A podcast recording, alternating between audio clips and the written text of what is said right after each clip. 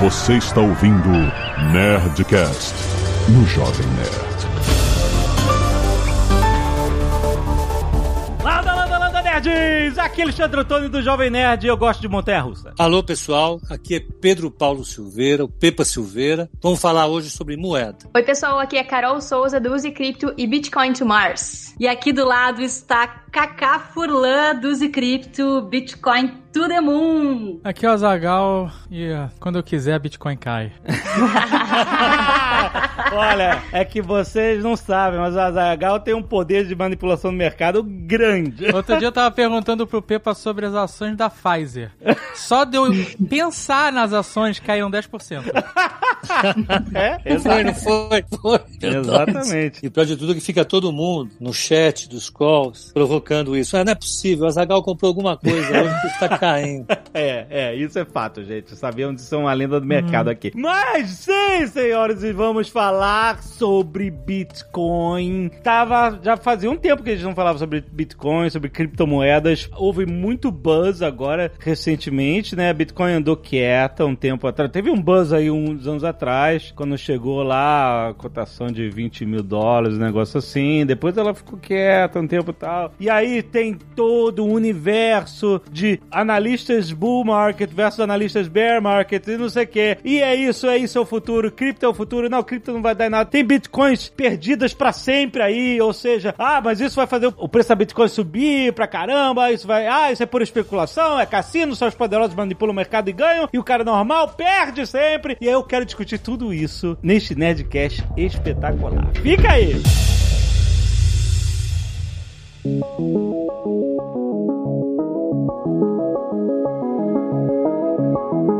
resumi muito rápido um monte de conversas que eu andei ouvindo, pelo menos nos últimos meses. Como é que foi isso, gente? A discussão sobre Bitcoin e criptos voltou com tudo, porque mais uma vez atingiu um patamar inédito de valor, mas é um sobe e desce muito doido, né? Sem pregão, né? Não tem pregão, é qualquer hora do 24 horas por dia, o negócio tá lá, plim, plim, plim. e aí, eu queria ouvir de vocês, assim, que tem mais experiência com cripto, o que que tá acontecendo? Por que que a gente tá tendo esse surge, essa grande valorização depois de um tempo meio calmo, assim, abaixo do pico anterior? A gente tá observando desde o ano passado, de 2020, essa subida aí do Bitcoin. Ele bateu máximas históricas de metade de 2020 pra cá, ele vem subindo. Então, em 2017, o Bitcoin ele chegou a 70 mil reais e ele rompeu essa barreira em outubro. E ele vem subindo, né? Ele vem subindo, vem batendo cada vez mais valores mais altos e é justamente um movimento que também aconteceu em 2017. E isso, claro, quando acontece, chama muito a atenção das pessoas, sai notícia, todo mundo quer saber quando sobe, né? Eu acho que em todo mercado é assim. todo mundo quer entrar quando, ah, tá subindo, todo mundo se empolga, quer entrar quando tá subindo. Você tem que se empolgar quando tá caindo.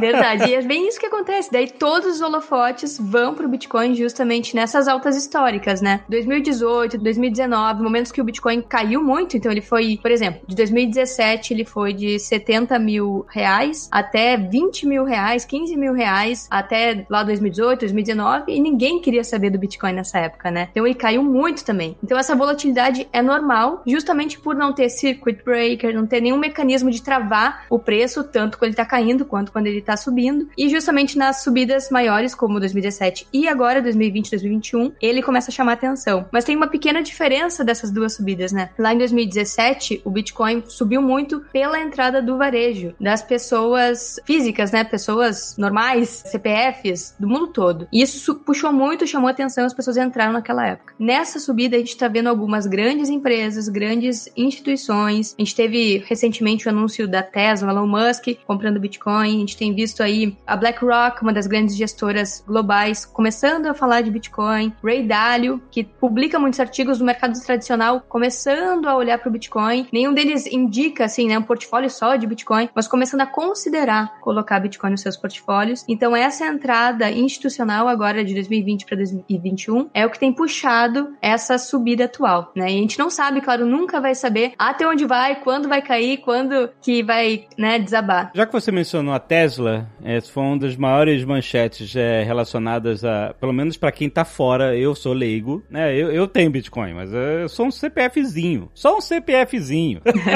O Azagal tem Bitcoin? Ainda não. então, ó, ó, presta atenção. Avisa quando for comprar pra gente.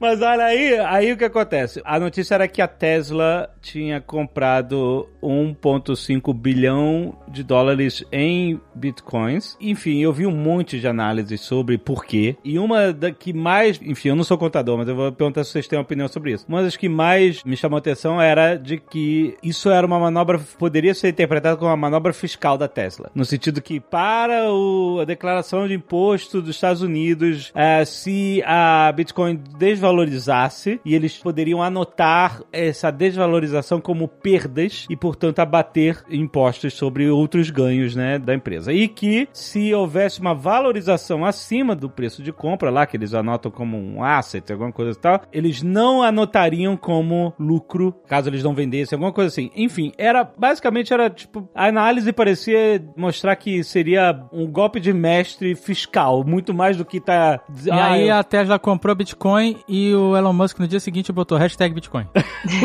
Não é isso que ele fez? O Elon Musk ele tem feito alguns tweets polêmicos, né? Recentemente ele postou Dogecoin, ele até tava se manifestando ali na época do GameStop, lá da, daquela ação que subiu muito, ele se manifestou muito sobre isso. E, inclusive, tá rolando uma investigação sobre esses tweets dele, né? Pra ver se ele não tá tentando manipular o mercado. Ele está tentando. não, não, ele, Ele está, está tentando. ele está. ele sabe. O cara vai no Joe Rogan, mete um, cigarro de maconha na, na boca e ele manipula o mercado, cara. Ele sabe que qualquer parada que ele faz, o mercado responde. É, e o que a gente tem observado é que, claro, existe essa postura da SEC tentando gerar uma cobrança de lucros não realizados em cima de Bitcoin, mas ainda não existe essa lei nos Estados Unidos, né? Então, a gente não sabe exatamente quais os motivos realmente dessas compras, mas o que a gente tem observando é que não é só ele, né? Tanto ele quanto o Michael Saylor, que é o CEO da MicroStrategy, outra empresa listada na Nasdaq, ele vem fazendo estratégias de dollar cost average, de comprar Bitcoin de forma constante ao longo do tempo. Mas o Michael Saylor, ele tem uma narrativa de ver o Bitcoin como um ouro 2.0, como ele não pode ser inflacionado, não pode gerar novas unidades de Bitcoin no mercado, ele se apoia nessa postura, nesse, nesse fundamento aí do Bitcoin. E ele fez recentemente uma conferência com vários CEOs de empresas, inclusive, claro, o pessoal da Tesla, da SpaceX, tinha a galera do PayPal, e mostrou para esses grandes empresários os conceitos de Bitcoin, aí entrando ali nos fundamentos né, da galera que estuda Bitcoin, por que ele acredita no Bitcoin como uma nova classe de ativos, por ser um ouro digital 2.0, por ser escasso, não pode ser dominado por nenhum governo de nenhum país, e é por isso que ele tá aí há 12 anos e ainda não foi, né, hackeado, cortado, substituído, destruído de alguma forma. Então, essa narrativa dentre os grandes gestores é a que tá prevalecendo. Agora, é claro, os motivos internos para tentar burlar a SEC, eu acho que a gente talvez não vá ouvir da boca deles, né? Mas a gente tem que esperar para ver o que, que vai sair dessas investigações contra o Elon Musk e ver se realmente essas leis de tentar tributar lucros não, não realizados das empresas, se isso vai para frente ou não e como é que eles vão gerenciar isso, porque a partir do momento que não é como um banco, né? Você tem Bitcoin, a SEC ou, por exemplo, até a CVM só conseguiria pegar os Bitcoins dessa pessoa se tiver em custódia de algum ente centralizado, um banco, uma corretora, uma exchange. Se ele tiver uma carteira por conta própria, carteira digital Bitcoin, não é que nem dinheiro solto, é isso? Perfeito, é o mesmo princípio. Então, o dinheiro que tá na sua carteira, você só perde ele se alguém roubar a sua carteira, por exemplo, né? Uhum. No caso do Bitcoin, só se alguém descobrir as suas chaves privadas. Então, só se conseguirem de alguma forma confiscar esses Bitcoins do Elon Musk ou dessa galera se tiver na carteira deles. E então a gente vai ter que ver o que, que vai sair dessa investigação dele e não sabemos se realmente esse é o princípio por trás dessa ação dele, mas o que nos indica é que esse argumento aí do Bitcoin ser um ouro 2.0 é o que está prevalecendo e é o que os CEOs estão falando entre si e para os mercados e para os seus acionistas. E, enfim, a gente tem visto grandes bancos aí também se manifestando a favor do Bitcoin. Então não é só o Elon Musk nem o Michael Saylor. Talvez outras empresas grandes, se esse for o, o grande motivo por trás dessa compra de Bitcoin, tem grandes empresas também olhando para essa possibilidade. Mas você acha que isso, os motivos estão relacionados ao uso do Bitcoin como moeda de troca ou qualquer outra coisa? Porque o Bitcoin como moeda de troca me parece um mau negócio. A história da lendária da pizza, né? Foi a pizza que foi a primeira compra feita com Bitcoin na história, né? Ela foi lá. Quando foi o negócio da pizza? Foi 2011. Foi a primeira compra feita com bitcoins. Hoje essas pizzas valem, se eu não tô enganada, 10, 10 bilhões. Ah, Não foram 10 mil bitcoins que, que pagaram pela pizza? Sim. Isso. 10 mil bitcoins hoje valem 555 milhões de dólares. Cacete.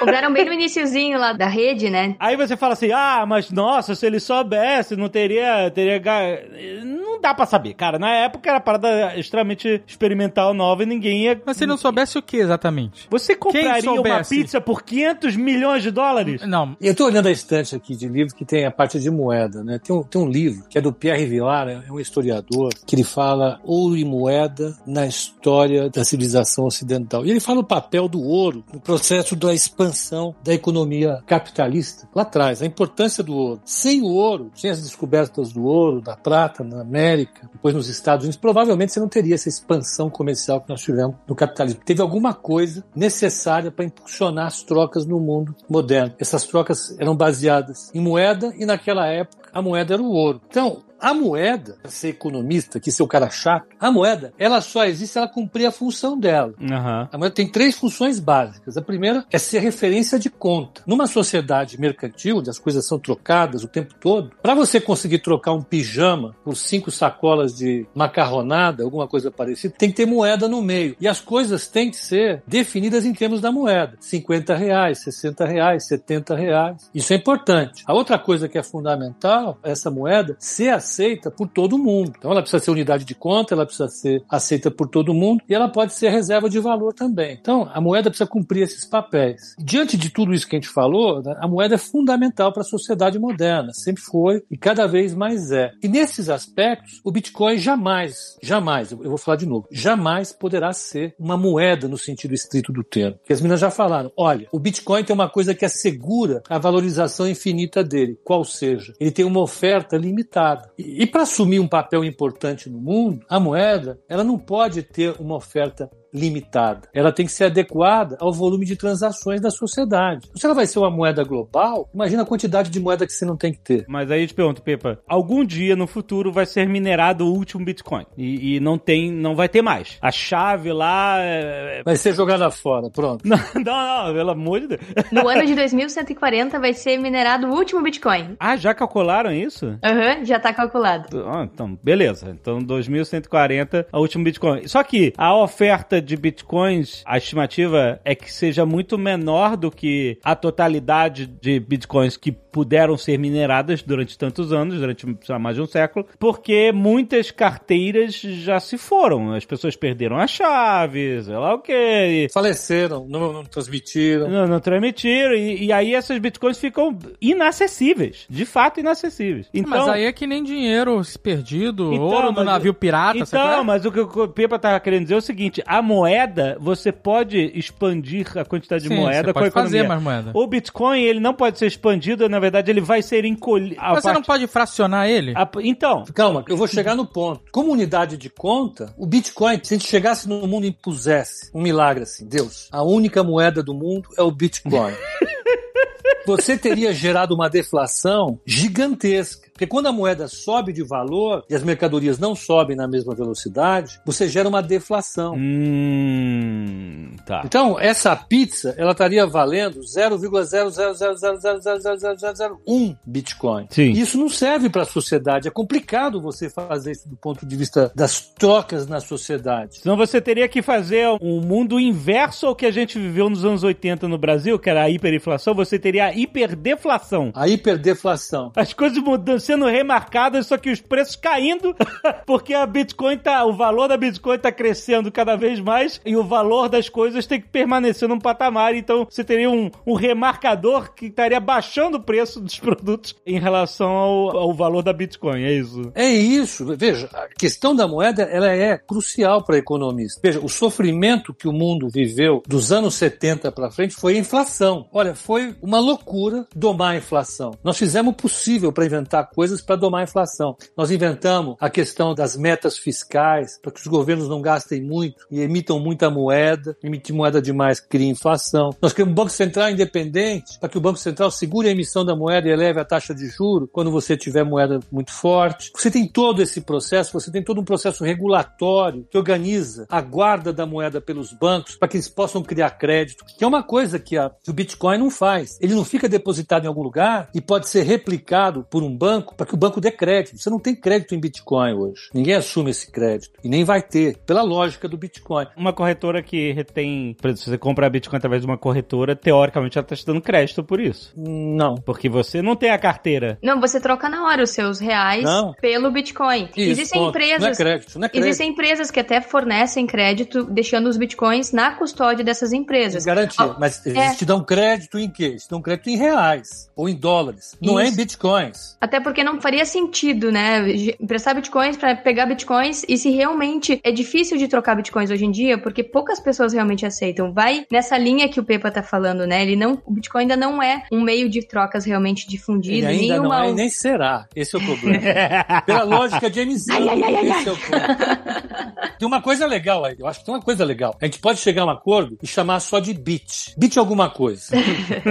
bit ativo. Só não é moeda no sentido estrito do termo. Aham. Porque se ele for moeda no sentido estrito do termo, o Bitcoin tende a um, porque a gente vai ter que aceitar alguns fatos. Ele vai ter que ser emitido em determinada quantidade durante um bom tempo para que ele seja aceito por todo mundo e para que ele possa ser objeto de demanda e oferta, tal como a moeda é. E ninguém quer isso. O Bitcoin só existe se não tiver isso. Eu não posso chegar para as minhas e falar: ó, escuta, vamos passar a mudar a regra da emissão de Bitcoin. Agora a gente pode emitir Bitcoin até 30% do PIB brasileiro para que todo mundo possa usar. Ou usar a mesma proporção que a gente tem pro real hoje, que é em torno de. É, pode colocar, se usar 20%, 25%. O Bitcoin não tem isso, né? É, muito menos. Então eu acho que a questão é: pode existir uma narrativa, e o termo que vocês usaram foi esse, eu achei muito legal, uma narrativa que incentive os agentes econômicos a olharem a demanda por Bitcoin como se fosse uma moeda, mas acho que a gente não precisa olhar como se fosse uma moeda, a gente tem que olhar como se fosse um ativo qualquer. Tirar essa natureza de moeda dele, porque de fato não é uma moeda. Ele pode ser outra coisa que a gente vai investigar, mas moeda ele não é. Mas eu queria perguntar o que acontece quando os mercados começam a aceitar ele como moeda. Eu vou trazer o, o lado narrativa é, um pouco mais Bitcoiner, assim, só pra mostrar pra vocês como que a comunidade cripto enxerga o Bitcoin, né? Então, a comunidade que estuda, que gosta do Bitcoin, vai por uma narrativa que realmente existem duas escolas econômicas no mundo hoje, que é a escola keynesiana e a escola austríaca. Não existem duas, existem várias, mas o ponto de vista do Bitcoin, ele vai muito pela economia austríaca, que fala que uma moeda que não seja controlada e que tem uma emissão finita e que não pode ser manipulada, realmente, como vocês falaram, ela tende a se valorizar e os produtos eles começam a ficar cada vez menos valiosos em relação à moeda. E é por isso que daí, olhando para o Bitcoin através dos olhos da economia austríaca, que é a que guia o- a filosofia por trás do Bitcoin, e justamente nesses conceitos de moeda, como o ouro traz e como o Pepa trouxe, de reserva de valor, meio de trocas e unidade de medida, o Bitcoin, ele tem essas três características, ele não tem a adoção ainda, porque realmente, se a gente pegar o ouro, o ouro ele teve 6 mil anos para se solidificar como uma reserva de valor. Ele, quem decidiu usar o ouro pela primeira vez? Foram as pessoas que usaram para adornos, que usaram para, sei lá, enfe- enfeitar igrejas, e aos poucos ele foi pegando essas características, as pessoas foram identificando essas car- características do ouro como moeda, né? E depois ele realmente virou uma moeda, começaram a cunhar moedas de ouro, e as pessoas inclusive precificavam as coisas em ouro, né? As onças de ouro. Só que de lá para cá o ouro começou a ter dificuldades por não ser portátil, ser pesado, ser difícil de transportar. E aí realmente os bancos centrais começaram a fazer custódia desse ouro e emitir papéis certificados dizendo que a pessoa tinha tantas onças de ouro no- nos cofres dos bancos centrais e entregava esse certificado. E aí que nasceram as notas de papel. Então, o Bitcoin ele vem com uma, uma forma diferente de ouro, porque ele também não pode ser expandido sentido como ouro. Ele ainda não é um meio de trocas e uma unidade de medida, aí usando realmente a narrativa por trás da filosofia do Bitcoin, porque ele ainda não teve tempo. O ouro teve 6 mil anos para se desenvolver e as pessoas usarem e identificarem todas essas propriedades, né? O Bitcoin ele tá recém num ponto onde ele é um colecionável. Bem como o Pepa falou, as pessoas compram e guardam porque espera realmente uma valorização futura. Só que tem algumas características do Bitcoin que é justamente a ultra divisibilidade. O Bitcoin ele pode ser dividido em satoshis e um Bitcoin ele pode ser dividido em 100 milhões de satoshis. Então, por mais que ele se valorize, as pessoas podem usar satoshis. Muda a unidade de medida, né? Não é mais um Bitcoin que as pessoas vão transacionar no futuro. Seriam satoshis, né? Satoshis é, é um nome qualquer que você escolheu ou é um nome de uma, uma divisão da Bitcoin mesmo que existe? Super leigo. É uma divisão do Bitcoin. Então, um Bitcoin ele é ultra divisível a ponto de se ele se valorizar muito no futuro, vamos supor, se ele aumentar o seu market cap, que hoje o market cap, a capitalização de mercado do Bitcoin é de 1 trilhão de dólares e o do ouro é de 10 trilhões de dólares. Se ele conseguir um dia se valorizar nessa mesma proporção do ouro, então ele vai ficar, né, extremamente valioso. E as pessoas não vão mais conseguir trocar um Bitcoin inteiro, porque, claro, vai ficar caríssimo. Uhum. Talvez, sei lá, 10 milhões um Bitcoin. E aí elas vão poder negociar satoshis, que é o que a gente consegue transacionar hoje em dia, né? Poucas pessoas compram um Bitcoin inteiro, né? A maioria das pessoas, pessoas físicas, a gente compra frações de Bitcoin, Sim. a gente compra satoshis. Ao invés de precificar em 0,00001, a gente fala, ah, comprei tantos satoshis. Mas os satoshis variam o valor dele com o tempo, com a valorização, ou ele, ele é uma fração fixa do Bitcoin? Fração fixa. Ele fração oscila fixa. de preço, então. Ele oscila de preço. Ele acompanha, exatamente. Ele oscila de preço. Não, então pode ser que um dia um satoshi seja caro demais também. E vão ter que inventar outra fração. O satoshi do satoshi. Exato. é, exato. Mini satoshis. Mini satoshi. Ou Nakajima. O nome satoshi vem do criador do Bitcoin, que ninguém sabe quem é, um pseudônimo. Essa é outra curiosidade. Então, em homenagem ao criador do Bitcoin, colocaram em satoshis a unidade de medida. E tem um estudo que fala da curva de Lind, né? Que toda reserva de valor que está se consagrando no mundo, ela passa por algumas fases. A primeira é um colecionável, depois vira uma reserva de valor, depois um meio de trocas e por último, essa nova reserva de valor, se transacionada, se aceita como reserva de valor, ela pode ser realmente uma unidade de medida, que é aquilo que a gente vê no supermercado, né? A gente vai lá, compra um pão, compra um arroz e tá ali na prateleira o preço daquele produto. Quando isso acontecer, se acontecer, é sinal que o Bitcoin virou uma unidade de medida, mas para isso, realmente ele tem que virar um meio de troca se as pessoas aceitarem, começarem a usar e enxergarem ele como realmente uma reserva de valor. Algo que ainda não, não é consenso, não aconteceu no mundo, né? A gente tá falando em situações hipotéticas, de teorias bitcoiners e de possibilidades que existem múltiplas, né? Existem várias possibilidades, teorias aí ao redor do Bitcoin. E, inclusive, PayPal anunciou que tá começando a ter Bitcoin e vai possibilitar essas transações de Bitcoin entre pessoas. Então, sei lá, a gente não sabe o que vai acontecer no futuro, né? Essas grandes empresas entrando nos dá muita esperança. Eu posso cometer uma chatice? Diga. Eu vou cometer uma chatice. Aí é questão técnica. Na realidade, o universo acadêmico da economia hoje não é dividido entre é, economistas keynesianos e economia austríaca, tá? Na, na, academia isso não existe, na verdade. Hoje o, o, mundo ele não tem essa taxonomia nas grandes universidades. Em macroeconomia, por exemplo, o mundo é neo-keynesiano, que é uma mistura de todas as escolas do século passado. Então, a escola austríaca ela não está presente na, nas grandes discussões acadêmicas nem monetárias. Porque, curiosamente, isso é uma curiosidade, tá? Os grandes modelos macroeconômicos e microeconômicos não tem inclusive moeda. É uma coisa curiosa. Você vai olhar, não tem oferta de moeda, demanda de moeda. A moeda é neutra, completamente neutra, porque ela segue inclusive a, a ideia do Friedman de neutralidade da moeda. Essa discussão entre da escola austríaca, ela consegue existir fora da academia, porque o foco dela é, é outro. Não é um foco de economia analítica propriamente dito, é de economia aplicada à economia política, às questões mais, mais objetivas. É só uma correção técnica que eu acho importante para ter um disclaimer de economista. Economista é chato. É só pra dizer isso.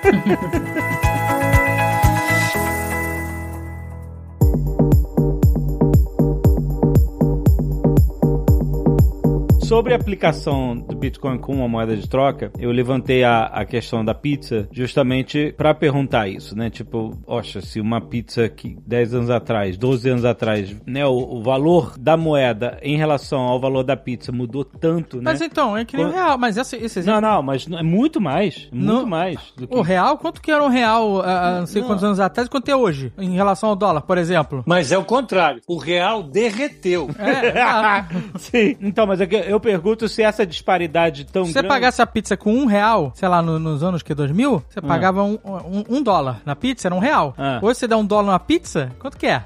500 mil reais? Antes você comprava uma pizza, hoje você compra uma pizzaria. é, é, isso aí.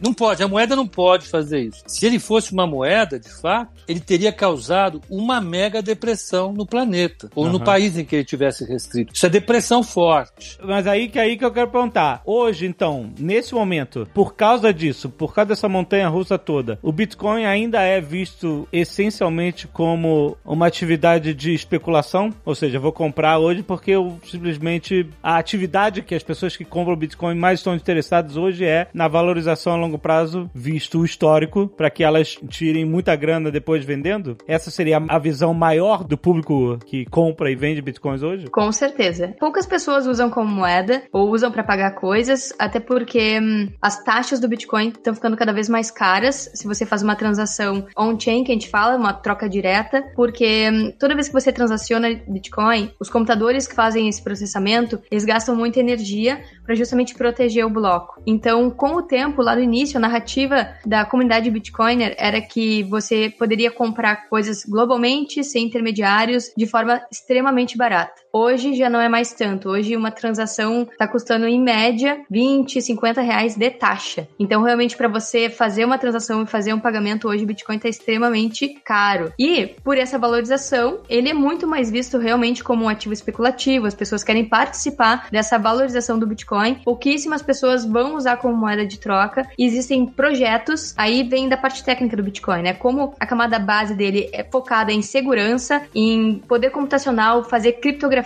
decodificar essa criptografia e proteger cada bloco, isso gasta muita energia para justamente proteger o valor que tem na rede. E quem quer criar ah, protocolos, projetos de meios de pagamento em Bitcoin, está criando na camada 2. Então, uma camada adjacente, um protocolo chamado Red Lightning Network, que é justamente para fazer transações rápidas, de forma barata, a taxa é menos de um centavo, e aí sim cumpre com essa função aí de transferir valor de forma rápida e fácil, mas o foco realmente agora nesse momento é especulativo, é de investir numa nova classe de ativo, talvez, que a pessoa pode diversificar o seu patrimônio, é essa abordagem que alguns investidores estão abordando e aportando nos seus portfólios com Bitcoin, mas com certeza nesse momento pouquíssimas pessoas usam como moeda. É o que eu faço. Pra mim, ele faz parte de diversificação do meu portfólio. O Pepa sabe que a maior parte tá com ele.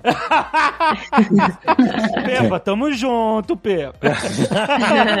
Carol ou Kaká? Eu tô me confundindo demais. K, eu vou chamar de K, pode ser. K de Carol. Pode, Não pode, tem erro, não pode. tem erro daí. É qua- quase dupla sertaneja aqui. Não, eu ia Não, comentar que. sensacional. Agora é Kaká. Eu ia comentar, então o Alexandre tá bem, porque o Pepa aqui tá com a carteira mais que teve maior valorização em 2020, pô. Não, é três anos, é tricampeão, tricampeão. Estão brigando, estão brigando. Ó, então, então, tem duas coisas que eu vou acrescentar. Só para tornar a discussão mais chata. Economista torna as coisas chatas. Se tem custo transacional, é outra coisa que joga contra o conceito de moeda. Não pode ter custo transacional. Você- andar com o real na carteira não pode custar nada para você. E a outra coisa que é interessante, quando você cria uma classe de ativo, o que, que um ativo tem que ter para o cara que vai fazer gestão dos ativos? Que, aliás, agora eu sou gestor, não sou mais analista, eu virei gestor. É verdade, teve isso, Pepa, olha aí. É, responsabilidade aumenta.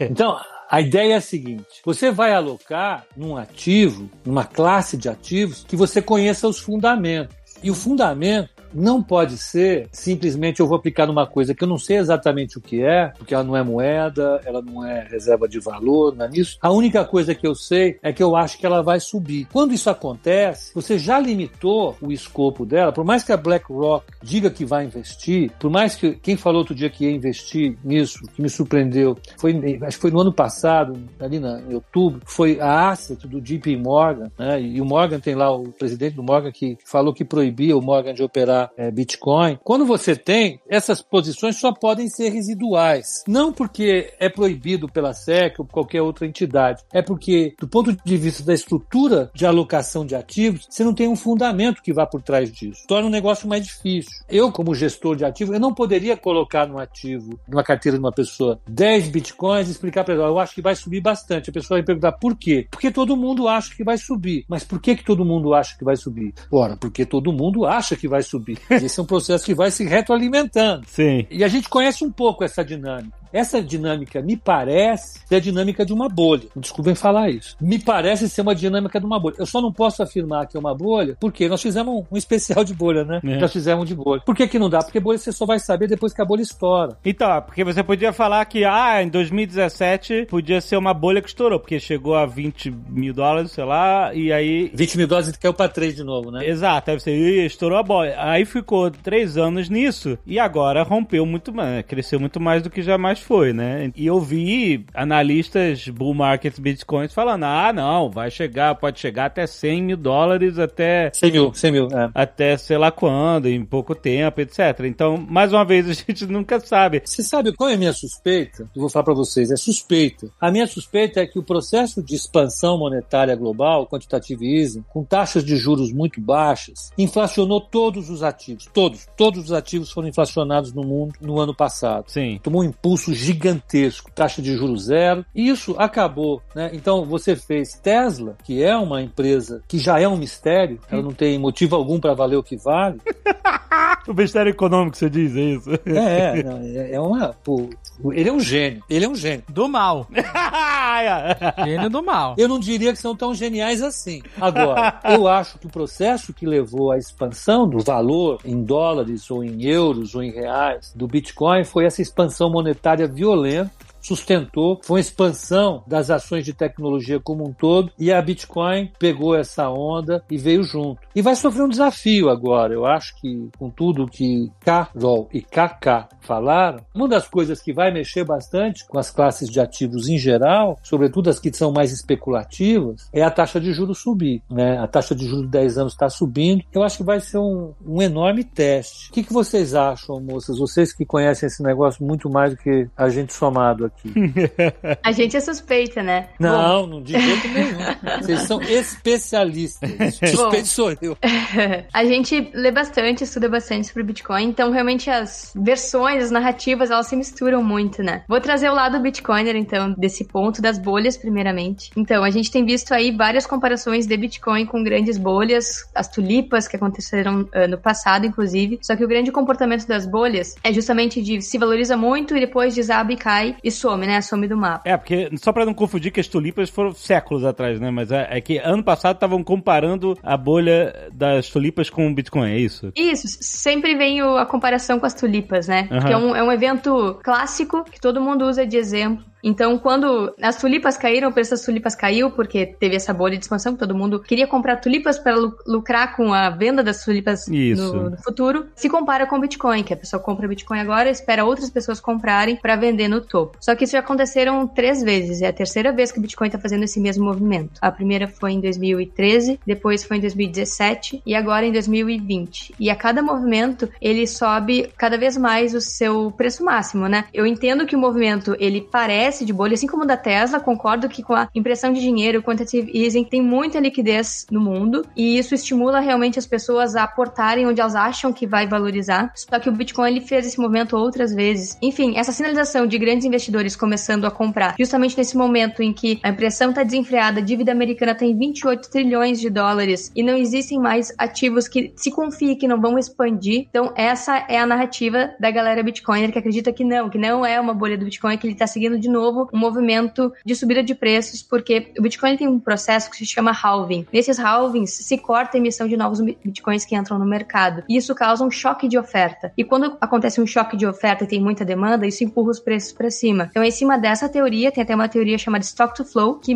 modela o Bitcoin ao ouro e à prata e ativos escassos, em moedas escassas, a metais escassos, e justamente projeta essa valorização. E é justamente em cima de teorias como essa que esses investidores também estão se apoiando, né? Dessa comparação do Bitcoin com o ouro, né? Por isso que a gente sempre puxa o ouro, porque essa escassez do Bitcoin, esses choques de ofertas, são muito parecidos com o ouro. Apesar da gente sempre estar descobrindo novas jazidas de ouro, Bitcoin não pode ser expandido, não tem como descobrir novos Bitcoins ou novos blocos de Bitcoin, né? Então, eu acredito que sim, nessa a gente está num momento de muita liquidez, de muitos ativos sobrecomprados, se valorizando muito. A gente não sabe o que, que vai acontecer. O que a gente observa também é que o Bitcoin ele segue essa trajetória cada vez mais ascendente e com menos 200 unidades. E com relação às taxas de juros, a gente não tem como saber o que vai acontecer. O que é provável que aconteça é que se inverta toda essa lógica, né? Quando os juros começarem a subir, as pessoas provavelmente vão sair desse ativos de, ri de risco. Talvez o Bitcoin acompanhe esse movimento e a gente vai ver o que vai acontecer. E só como uma curiosidade, é, existe um site na gringa que fica contabilizando quantas vezes foi dito pela mídia que o Bitcoin morreu. E hoje a gente tá com uma. Esse site se chama Obituário do Bitcoin, né? Isso. E hoje tá na contagem de 400 vezes já foi anunciado que o Bitcoin morreu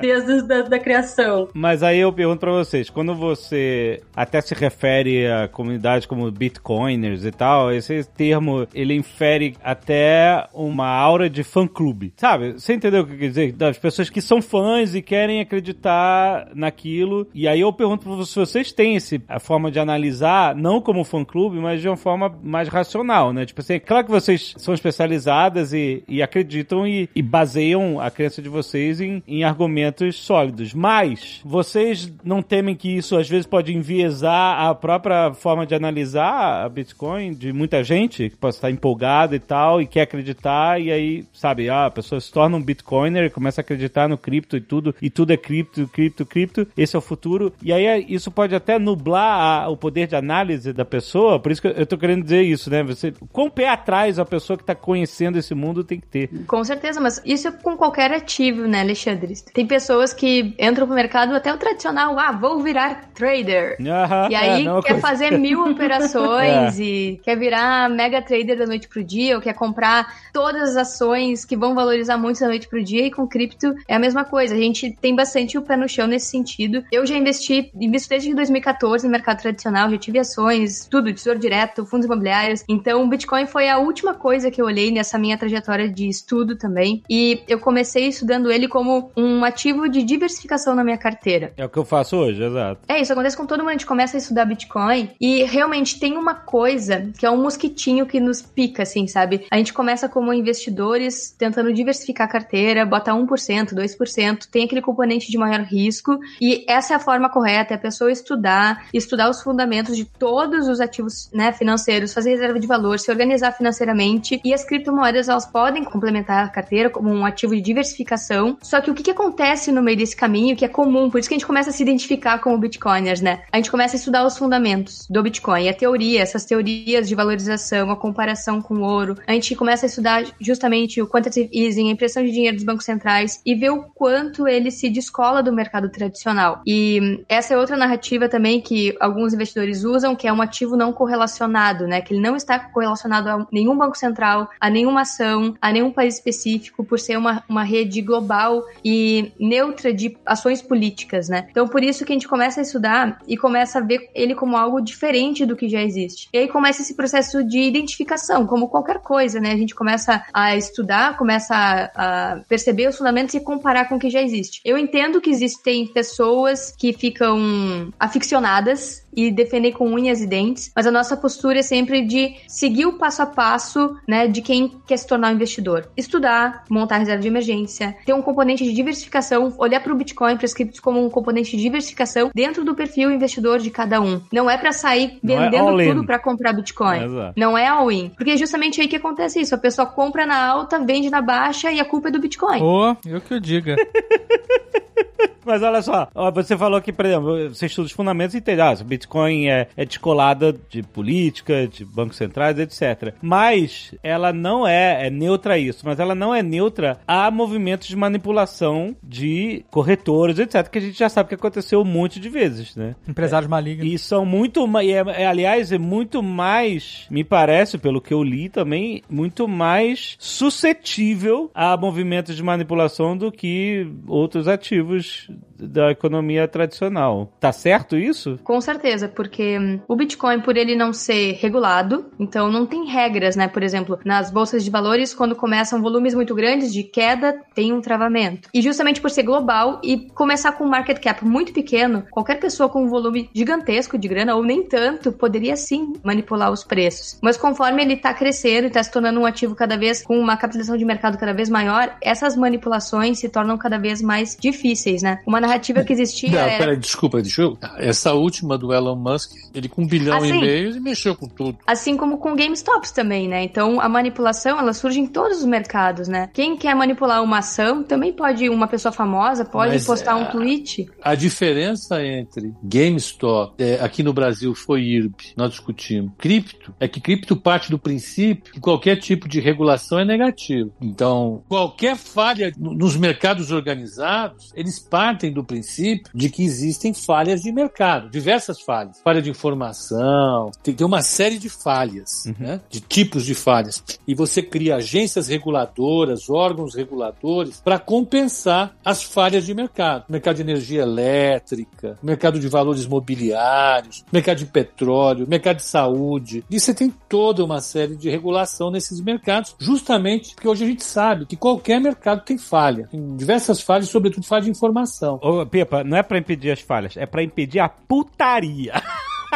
É. Porque onde É, tem é falha, tem putaria. No Isso, mercado. isso. Aí vai lá o esperto, monta um grupo de Telegram, bota 30 mil pessoas, vão comprar e ir me levar para 40 reais. A CVM vai lá, meu filho, vem cá, vamos conversar. Não funciona assim. Isso aqui não é a casa da sogra. Se bem que eu nunca consegui fazer bagunça na casa da sogra. Agora, né, no Bitcoin, como é que fica essa questão? Esse é o ponto. O que, que protege o investidor de uma sacanagem? Ou para usar o termo, que eu não vou falar, Ale, qual é o termo que você usou? Putaria. que protege o investidor da putaria. Ninguém, ele mesmo. Não existe nenhum órgão regulatório, não existe nenhuma, nenhuma entidade eh, tentando controlar o preço Aham. ou controlar volumes. Não existe isso no Bitcoin, não existe isso nas criptomoedas. É uma característica, né? Uma característica. É isso. Esse é um mercado. Exatamente. E a pessoa tem que estar. se eu acho importante vocês deixarem isso bem claro, que a pessoa que vai entrar nas bitcoins tenha essa noção. Esse é um mercado não regulado. Então, tudo pode acontecer, né? Exato. Além disso, é um mercado global, né? Que funciona de domingo a domingo, 24 horas por dia. Então, quando a gente vai dormir aqui, a galera lá no Japão, na China, tá acordando e transacionando. Então, não para nunca, né? Então, também tem essa característica. O que eu aprendi com um amigo meu é, se você vai entrar em, em cripto, que a gente fala muito de Bitcoin, que é a, né, é a criptomoeda mais famosa, mas um universo de criptomoedas de todo tipo. Mas, por exemplo, você vai entrar no mercado Bitcoin, ele fala assim: não pode chorar. Porque ele me mostrou: ó, se você vai brincar, não tem que saber, vai descer pro play, não pode chorar. E ele me mostrou aqui um e-mail, é um amigo muito próximo, então eu sei que é verdade. Ele me mostrou um e-mail do irmão dele. Olha aqui, ó, é um e-mail de 2015. e 15. Aqui, ó. Olá, fulano. Não vou identificar, né? Seu pedido de compra de 7.22 Bitcoin por 6.000 R$1.060,61 em 23 de junho de 2015, às 16h21, foi processado com sucesso. Os bitcoins já foram transferidos para sua carteira e devem estar disponíveis em alguns minutos após uma confirmação. 7 bitcoins, Azagal, por 6 mil reais. Ah, cara, isso é normal. Em 2015. Ele já vendeu, óbvio, ele vendeu há muito tempo esses 7 bitcoins. Essa história eu tenho com a Ering, e aí? Não, não, não, não. É muito mais que Ering isso. Sabe quanto vale? 6 mil reais. Eu 7 entendi a bitcoins. Sabe quanto vale hoje? Ah, 2 milhões de reais. eu sei. Mas quanto Não pode chorar! ele... Então, mas por que, que ele vai chorar? Ele vendeu por menos do que ele comprou? Não, velho. Então não tem choro, pra Então começar. é isso. Não pode chorar. É, mas aí ele fica, ai meu Deus, 2 milhões de reais. Se eu tivesse Ah, mas olha só, se eu comprar o negócio no dia que eu nascer e vender no dia que eu morrer, essa... É, é, é, vale zero, exatamente. entendeu? Não exato. tem, não tem momento certo, tem um momento que você realiza. Então, e se você realizar, Exato. o único motivo de choro que eu vejo é se você tomar preju. É, Claro, exato. Eu tava olhando o gráfico dos últimos cinco anos da Bitcoin aqui, que vocês falaram, né? Que teve a, a supervalorização ali em 2017. Aham. E depois caiu e agora teve essa nova super maxi valorização, Agora né? é. E sabe quem chora? Quem comprou a, a 20 mil em 2017 e no dia seguinte o negócio despencou. E aí vendeu. No dia seguinte não, mas né, nos dias seguintes, porque É. ela, ela tem um pico, depois ela deita, agora subiu de novo, ela vai subindo, né? O gráfico. Esse cara que, comprou a 20 mil e vendeu, sei lá, a 15, É, é a 15 três, mil, sei é o que seja, oito. esse cara tem que chorar. Mas se o cara comprou a 14 e vendeu a 19, vamos supor. É, não pode chorar. Não tem porquê. Não tem choro. Tem. Mas isso não é só com Bitcoin. Eu entendo que a valorização da Bitcoin é muito grande. Mas isso qualquer ação, cara. Qualquer Sim, ação. sim, sim. Exato, não, tem E que... dólar, inclusive. Quem comprou dólar a um real e vendeu. e não vendeu hoje, Porra, mas aí... tá tomando 20 preju. anos. Entendeu? Aham, tá bom.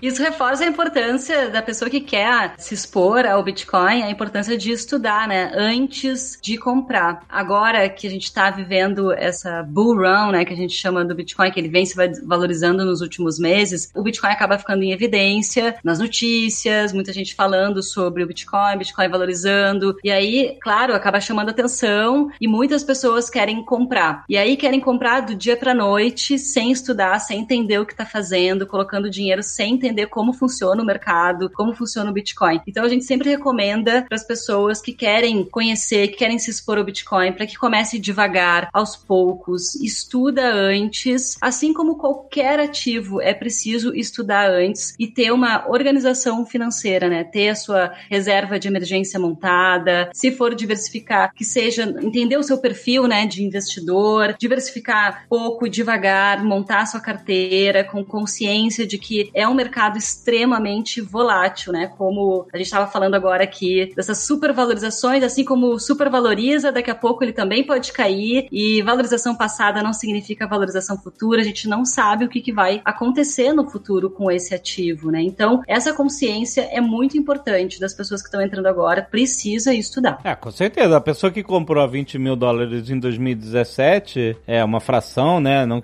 tenha comprado Bitcoin inteiro, mas enfim, qualquer fração com esse preço teve que esperar mais de três anos para voltar ao mesmo patamar. E se não quisesse ter prejuízo e usar a grana para investir em outro mercado, em outro ativo, etc. Né? Então teve que ser. Estava preparado para sentar em cima do Bitcoin por três anos, quatro anos, beleza. Agora tá tendo a, a oportunidade de vender com lucro. Mas é, então é por isso justamente que é, é válido o que você falou. Sabe? Mas eu, eu vou fazer uma pergunta pra vocês, meninos. Agora que a gente tá nesse momento, é o momento de entrar? tá lá. Não, ó, cuidado com essa pergunta da Gaputis, que lá vai cair amanhã já. É. Quanto que tá hoje? 50 mil e quantos dólares? No dia que a gente tá gravando, que é a terça-feira da semana que a gente publicou, ou seja, alguns dias antes da publicação, em dólar, assim, varia muito, né? Mas então, em dólar tá 55, um pouquinho mais de 55 mil dólares. 55 mil dólares. Então, o Azagal vai comprar. Reserva aí, Azagal, 55 mil dólares. Eu não vou comprar um Bitcoin, gente. Reserva 319 mil reais de Bitcoin, hein, meninas, que o, que o Azagal tá entrando no mercado. Ai, ai, ai. um contraponto aqui, hein? A gente tem fama de quando a gente faz live o Bitcoin sobe. Hoje a gente já tá aqui na nossa segunda participação aqui, já subiu 6,6%. Ó. Oh. Aí, tá vendo? Opa! Ah, mas daí sobe hoje, amanhã. Temos que fazer mais vezes. Eu vou avisar pra vocês quando eu for comprar, pra vocês fazerem uma live, pra ver se quebra minha maldição. Tem que comprar antes da live, né? exato, exato, exato. Vai ser ó, forças antagônicas. Eu comprando e elas fazendo live. Vamos ver quem ganha esse Exato. Não, mas a gente sempre comenta assim, não existe essa coisa da hora de comprar. As pessoas querem saber sempre a, a hora certa, né? Que hora que eu compro? Não, não existe essa hora. A gente não tem bola de cristal pra saber se amanhã vai subir ou vai cair. Então não existe esse ponto. Depende do, do, da pessoa, do perfil. Comprar, se ela acha que vai subir, guarda aí pro longo prazo. Mas não existe uma hora específica de comprar uh, Bitcoin. Claro, o ideal seria a pessoa comprar nas quedas, não quando tá em evidência, como tá agora. Não quando tá na, na bull run, quando tem um monte de notícias, quando tá todo mundo falando de Bitcoin. Essa justamente é, um, é uma sinalização de que ele tá em alta, né? Numa alta de preços e pode cair na sequência. É, lembre-se, o bull run, que é, é o termo, né, para alta de mercado, esse crescimento forte, etc. Uhum. O, o touro atropela, às vezes. às vezes a pessoa se empolga, vê o touro correndo, fala, eu quero entrar nela, mas às vezes a pessoa é atropelada pelo touro. Então, às vezes o momento do bull run, do mercado em alta e tal, o momento que chama a atenção de muita gente pro mercado, muita gente passa a conhecer, às vezes esse é o momento da pessoa estudar. É, porque aquele lance do GameStop, que a gente já fez aqui um programa sobre, Uhum. quando as pessoas entenderam o que estava acontecendo, quem entrou pra. É. Ah, GameStop tá subindo. Esses caras que cara que- compraram, é, compraram no alto do pico, lá, amigo. Depois exato. a montanha russa desceu. Exatamente.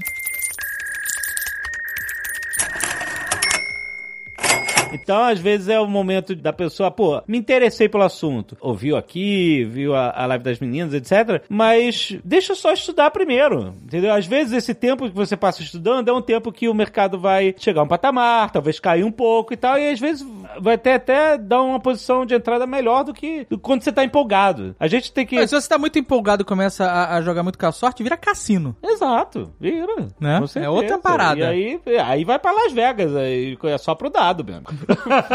Esse programa aqui existe para que a gente tome decisões informadas, né? Para que a gente entenda que investimento é sobretudo racionalidade, não empolgação, não fã-clube, nem nada. É a gente entender o- quais são as melhores decisões de investimento que a gente pode tomar e principalmente, a gente sempre bate a tecla do longo prazo. É, longo prazo é tudo, né? E a gente sabe que existe. O Pepa me ensinou isso, né? A gente sempre.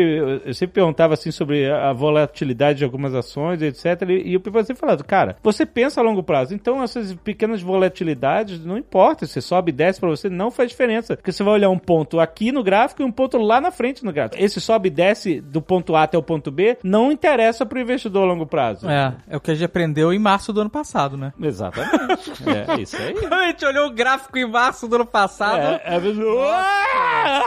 E aí, se você olhar do ponto A no ano passado, ponto B nesse ano, você vê, né? Nada daquilo, a não ser que você queira sinalizar um ponto de entrada, com o mercado em baixa, etc., que é sempre uma boa oportunidade. Mas nada tem que ser feito com desespero, nem com, sabe, com emoção. Não, o mercado financeiro é mercado de racionalidade, né? O máximo possível. E premia quem tem paciência, né? É, Exatamente. eu só pontuo que, para alguém como eu, que procura fundamento, o Bitcoin, o, o criptomoeda propriamente dito, parece sempre um fenômeno altamente especulativo e que se parece muito com bolha. É, esse é o maior problema. Né? Se ele não é uma, um ativo, ele gera valor para o seu detentor pelos retornos que ele traz a partir dos fluxos de caixa. Então, uma empresa, a gente compra uma ação porque ela vai gerar lucro, distribuir parte desse lucro, ou compra um título de uma empresa ou de um governo porque essa dívida vai ser paga com as receitas geradas ao longo dos processos de produção da empresa ou de arrecadação do governo. Os diversos ativos que a gente coloca no portfólio de alguém, eles têm retornos que estão associados com geração de valor. Não é uma coisa que eu consiga enxergar no, nesse mercado. Mais uma vez, pontuando, eu termino dizendo que eu, ainda tenho uma, uma dificuldade para entender isso e me sinto é, muito pouco confortável para colocar isso na, numa carteira. Não, eu entendo que com o seu perfil, Pipa, que sempre procura embasar as suas decisões porque elas afetam a carteira de todos os clientes,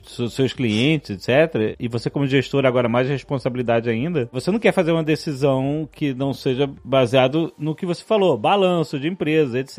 e tal. A gente sabe que é uma característica que vai dar a longo prazo e com diversificação mais segurança para o investidor. Afinal, uma empresa pode estar sólida, como foi o caso da Enron e tal, e depois descobriu que havia um escândalo financeiro lá, tinha um rombo gigantesco e todas aquelas projeções sólidas foram por água abaixo. Era uma casa de papel. Exatamente, exatamente. Mas o fato é que o investidor diversificado, ele vai estar protegido até disso, porque afinal não vão ser todas as empresas sólidas que vão descobrir escândalos financeiros nos seus balanços, etc, e vão desmoronar que nem um castelo de cartas. Dito isso, eu acho que, a gente chegou à conclusão aqui, é, com o respaldo de todo mundo, que a pessoa que quiser entrar no mercado de bitcoins, que faça isso como mais um ponto de diversificação. All-in é muito arriscado, você pode realmente se dar muito bem, mas, sabe, você vai jogar as suas economias com a sorte dessa forma, né? Qual a diferença? Então a diversificação é um bom primeiro passo, ainda mais para quem está se educando agora, que nem a gente aqui que grava o programa, mas somos ainda leigos e, e sendo educados a cada programa que a gente grava. Não é só um primeiro passo, um bom primeiro passo. Esse é o melhor passo, sabia? Provado teoricamente.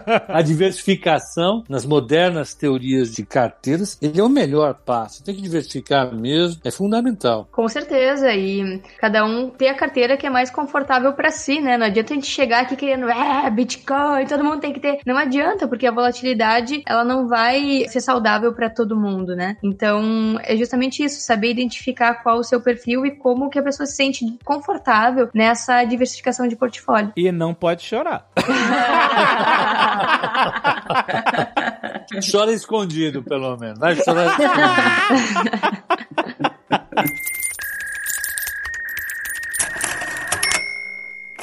Tem mais alguma coisa que vocês querem falar? Falem do canal de vocês. É.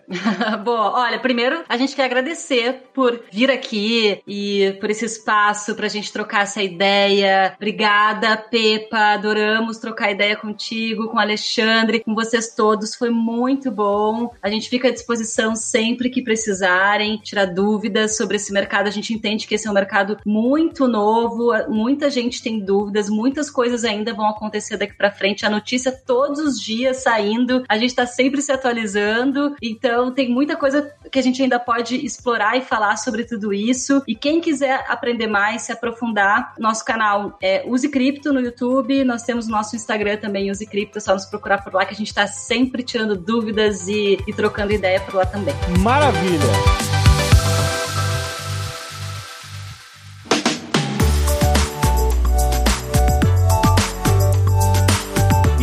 Lembrar, gente, que a Nova Futura tá com Coetec para você poder investir e acompanhar a rentabilidade de grandes empresas de tecnologia internacionais como a Tesla, como a Nintendo, a Tencent, a Spotify, entre outras. Você que está interessado, tem link aí na descrição. E olha só, todos os participantes da promoção agora do Coetec vão participar de uma live para tirar todas as suas dúvidas para vocês entenderem exatamente como é que funciona essa categoria de investimento. Então, tá esperando o quê? Se você ainda não abriu sua conta Nova Futura, tem link aí no post. Abre a conta. Para abrir a conta é de graça. Você vai lá, abre a conta, responde um questionário para entender qual é o seu perfil de investidor. Se você é mais moderado, conservador, ou se você tem mais apetite ao risco, tem muita coisa, tem muitos produtos legais e Coetec é um deles. Vai conhecer. Link aí no post. Até mês que vem, galera!